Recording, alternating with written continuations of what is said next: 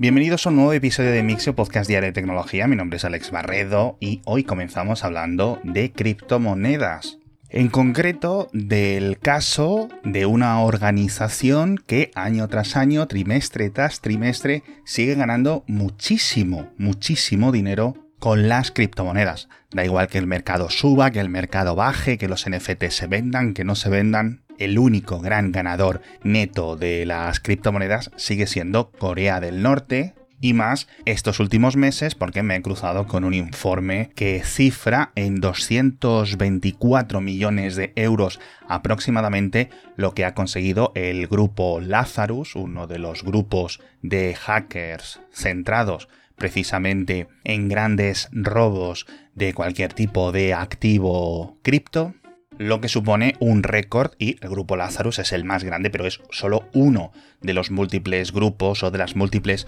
unidades que el gobierno de Corea del Norte utiliza de una forma extremadamente efectiva para conseguir capital extranjero cuando hacen el lavado de dinero con estas criptomonedas. Como digo en el boletín, la única conclusión de todo esto es que aquí el único criptobro que puede presumir de visionario es Kim Jong-un y que el resto de personas que en algún momento hayamos comprado por un motivo u otro criptomonedas, pues lo que realmente estamos haciendo es financiarle indirectamente.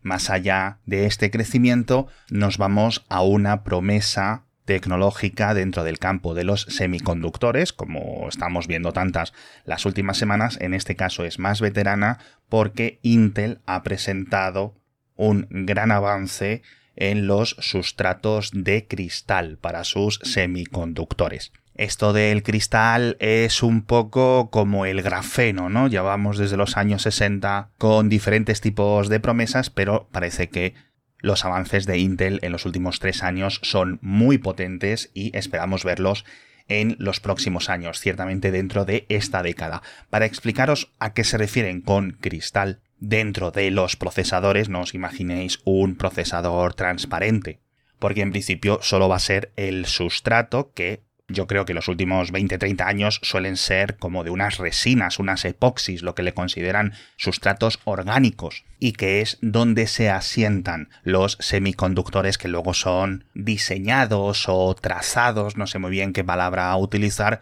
con estas grandes máquinas de litografía ultravioleta, que cada vez son más precisas y van bajando los nanómetros. Bueno, todo eso se hace encima de estas resinas y en el futuro, según Intel, se van a hacer encima de estas capas de cristal. Con lo cual van a tener una frontera menos a la hora de aumentar la densidad de los transistores, de las diferentes componentes, porque no solo se pueden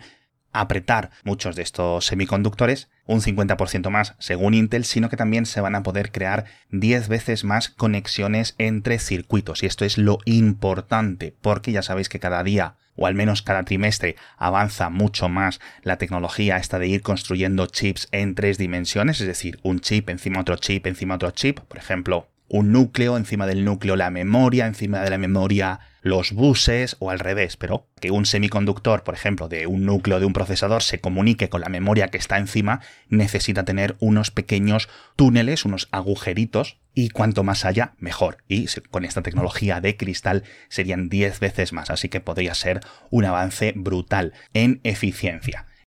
Espero haberlo explicado bien porque la verdad que es una tecnología un poco confusa, pero nos vamos curiosamente a una tecnología que también tiene que ver con cristales y con electricidad, en concreto las placas solares, porque tengo dos noticias con una separación geográfica máxima. La primera es en el Polo Norte, en concreto en una isla dentro del archipiélago de Svalbard, en Noruega, donde el gobierno ha instalado 300 paneles solares y lo ha convertido en la planta fotovoltaica de mayor latitud del planeta. Esta es para un sistema de comunicaciones y precisamente al estar tan al norte nos va a enseñar muchísimos datos realistas sobre la eficiencia de los paneles solares en una situación en la que nunca realmente se han estudiado a fondo. Y tiene tres grandes diferencias. La primera, que lo podréis haber imaginado la mayoría, es que son aproximadamente seis meses de noche y seis meses de día, con lo cual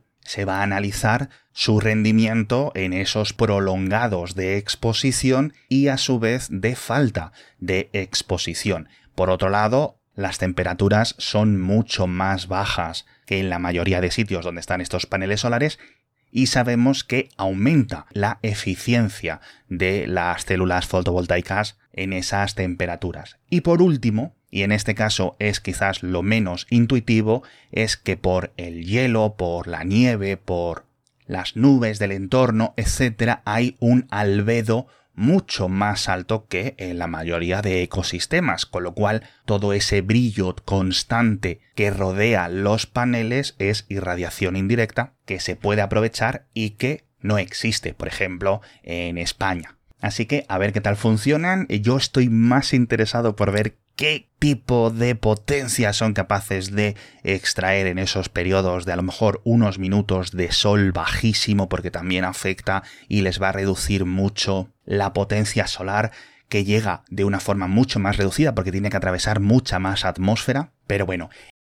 en la otra parte del mundo, en todo el centro subsahariano de África, está habiendo un auténtico boom de la energía solar pero de la autosuficiente. Comentamos el caso de Sudáfrica hace unas semanas que había grandes apagones y sigue habiéndolos y la red eléctrica no está a la altura de las necesidades de las familias, de los negocios, etc. Con lo cual cada vez más personas se desconectan de la red y pasan a ser autosuficientes o nunca han estado conectados a la red y pasan a tener electricidad de una forma estable gracias a los paneles solares cada vez más baratos. Bueno, pues lo mismo que está ocurriendo en Sudáfrica está ocurriendo en una escala mucho más grande a la altura del centro de África, especialmente en Nigeria, el país más poblado del continente y que hemos comentado bastante en los últimos meses en este programa por diferentes motivos tecnológicos, pero seguramente será el gran ejemplo de un país que por su crecimiento demográfico y su desarrollo tecnológico va a pasar de tener muy pocas familias a nivel porcentual conectadas a la red, como el 30-40% de los hogares en Nigeria están conectados a la red eléctrica, la mayoría dependen de grupos electrógenos, es decir, de motores diésel para generar su electricidad, y parece que se va a saltar esa etapa de ir cada vez añadiendo más personas, más población a su red eléctrica, porque están tirando por lo que os decía, instalaciones solares separadas, independientes, autosuficientes, aisladas, como queráis decirlo lo cual es muy interesante y tiene muchísimas ventajas que no aprovechamos en otros países que dependemos de la energía fotovoltaica, pero conectada en grandes instalaciones a través de la red. Me recuerda mucho a los países, por ejemplo, del sureste asiático, donde el 95% de la sociedad descubrió Internet como algo inalámbrico, algo que estaba en sus smartphones y que llegó básicamente ya en la época del 4G. Pues es muy parecido pero en vez de con megabytes, con kilovatios. Y lo que también está acelerando mucho más todo este cambio en Nigeria y en otros países vecinos es que mientras los paneles solares cada vez son más baratos, la gasolina, tradicionalmente muy barata, se está encareciendo a un ritmo absolutamente demencial. El gobierno está retirando un montón de las ayudas y subsidios que mantenían el litro de gasoil o el litro de gasolina a unos precios de derribo y en cuestión de meses creo que se ha triplicado, con lo cual muchos de los grupos electrógenos que os comentaba es que ya están inasequibles, no puedes encenderlo porque no tienes dinero para esa electricidad. Sin embargo, los paneles solares cada vez son más baratos. Esto incluso está afectando a los coches de las familias que no se pueden permitir echar gasolina a 3, 4 veces más caro de lo que lo estaban echando hace 6 meses. Dejemos de hablar de hardware porque tengo muchísimas noticias que contaros. Tenemos que hablar, como no, de Elon Musk, de YouTube y también de Corea del Sur. Hemos empezado hablando del norte, vamos a hablar ahora de la del sur, pero permitidme que os cuente rápidamente el patrocinador de esta semana, que estoy muy orgulloso que vuelvan con nosotros la gente de Randstad Technologies, porque ahora más que nunca, como siempre os digo, hay una dificultad extrema por conseguir fichar y contratar a perfiles altamente cualificados para cualquier empresa, para cualquier división dentro de tecnología, ciencia, negocios. Y si tu empresa está intentando resolver este puzzle, lo que tienes que hacer es hablar con Randstad Professionals, la consultora de selección del grupo Randstad que te ayuda a seleccionarlos a través de Interim Professionals, que es un equipo especializado por sectores y que tienen una metodología de selección propia con los mejores candidatos, los que se van a adaptar a tu empresa y a tu proyecto con una experiencia y con un saber hacer altísimo. Así que os dejo el enlace en las notas del episodio para que os hagáis con esta nueva generación de candidatos imparables. Solo tenéis que entrar en randstad.es barra imparables. Venga, y vamos a hablar de Elon Musk porque como dice el refrán, cada día un plátano y no es la primera vez que lo dice, pero vuelve a insistir que la única solución para acabar con los bots y con las cuentas falsas, al menos en Twitter, es cobrar a todo el mundo por utilizarlo. No queda claro si esto lo acabará implementando, pero podría ser interesante, podría ser uno de los grandes experimentos digitales, sobre todo para ver si realmente se reduce el spam, los insultos, el abuso detrás de cuentas anónimas, etcétera, una vez que todos estemos registrados sí o sí detrás de una tarjeta de crédito, porque Elon sigue insistiendo mucho en las tarjetas de crédito. Aquí ya se le ha olvidado el tema de los Dogecoin y todo eso porque podrías crearte cuentas infinitas. Pero bueno, como es un hipotético, vamos a dejarlo aquí. Otra plataforma digital con una propuesta polémica, en este caso ya implementada de forma real, es YouTube, que va a poner a prueba, o mejor dicho, ya está poniendo a prueba una de sus políticas de uso más controvertidas, en la que desmonetizan tus canales no por que hayas pirateado algo, no porque hayas insultado a gente, no porque hayas cometido alguna infracción dentro de YouTube, sino por lo que haces fuera de la plataforma. Esto es un cambio que YouTube estableció hace unos meses, quiero decir, pero fue recientemente, no recuerdo la fecha exacta, y que les da una coartada en casos como el de el actor británico Russell Brand, que tiene casi 7 millones de suscriptores y que ha recibido múltiples acusaciones de agresión sexual y que a pesar de no haber llegado a juicio, a pesar de haber ocurrido sin ningún tipo de interacción con YouTube,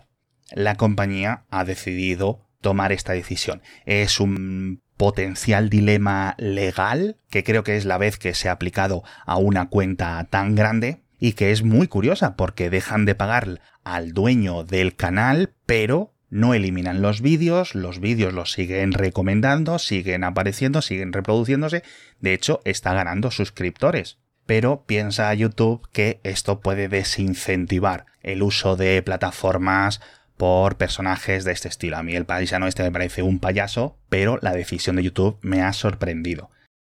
Hablamos también de un programa de detección automática de baches que han diseñado en Corea del Sur, que utiliza reconocimiento visual dentro de cámaras que se pueden situar en los coches, por ejemplo las dashcams, etc. Y que junto a la ubicación del vehículo que se vaya registrando, permite coger cada uno de esos vídeos, pasarlo por este reconocimiento visual, descartar falsos positivos y automáticamente reportar imágenes y posición de los baches a la web del ministerio para que los servicios de fomento o de reparación de carreteras los arreglen. No hay un plan para hacerlo estandarizado, es decir, para que los coches en Corea del Sur lo implementen, pero creo que no haría falta, simplemente con que unos pocos cientos o unos pocos miles de ciudadanos coreanos colaboren de una forma relativamente sencilla, seguro que inundan la web del ministerio con estas peticiones. Hablábamos antes de un actor británico y nos quedamos en la última noticia también en Reino Unido para comentar el último episodio de la saga de esta telenovela de Horizon que ya hemos comentado en 2020, si no recuerdo, en este podcast y que los oyentes más veteranos recordaréis. Por saga Horizon no me refiero a los videojuegos, me refiero a el nombre del software de contabilidad y de gestión financiera que utilizaba el servicio postal británico porque como en muchos países se utiliza para pagar recibos, para recibir pensiones, para un montón de actividades bancarias. Pero desde principios de siglo, desde 2004-2005, si no recuerdo mal, al poco de implementarse, los números empezaban a fallar. Había agujeros contables causados por diversos fallos informáticos, pero que, cuando se descubrían, la Fiscalía y las autoridades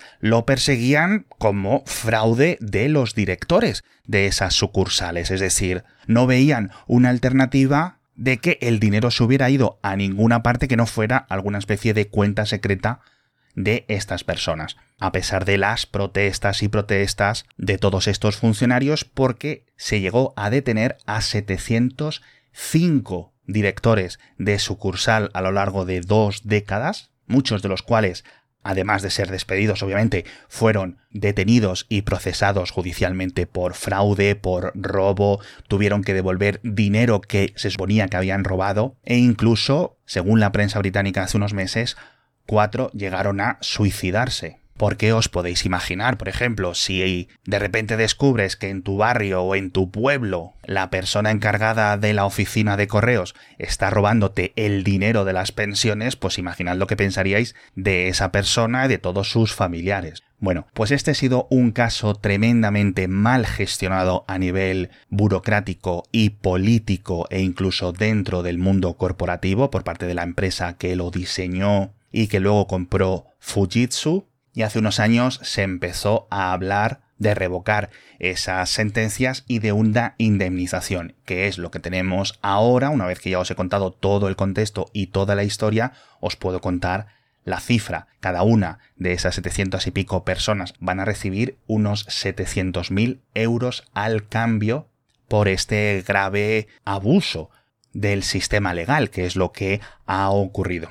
Muchos os preguntaréis, ¿y qué fallos informáticos eran? Pero realmente nunca ha habido una auditoría clara y definitiva de estos sistemas informáticos. En las notas del episodio, si tenéis más curiosidad, os vuelvo a dejar un enlace que ya dejé en 2020 con la mm, explicación un poco más concisa de los múltiples fallos dentro de un software increíblemente complejo que creaba ese desfalco inexistente. Uno de los casos era que si el programa o al menos la interfaz se había quedado bloqueada durante unos segundos y el funcionario volvía a teclear múltiples veces para hacer una transferencia específica, si era de una cantidad concreta, se acababa procesando tantas veces como hubiera apretado la tecla pero era algo que solo ocurría con una cantidad muy concreta y como este un montón de estos fallos completamente locos y de los que creo que nunca vamos a saber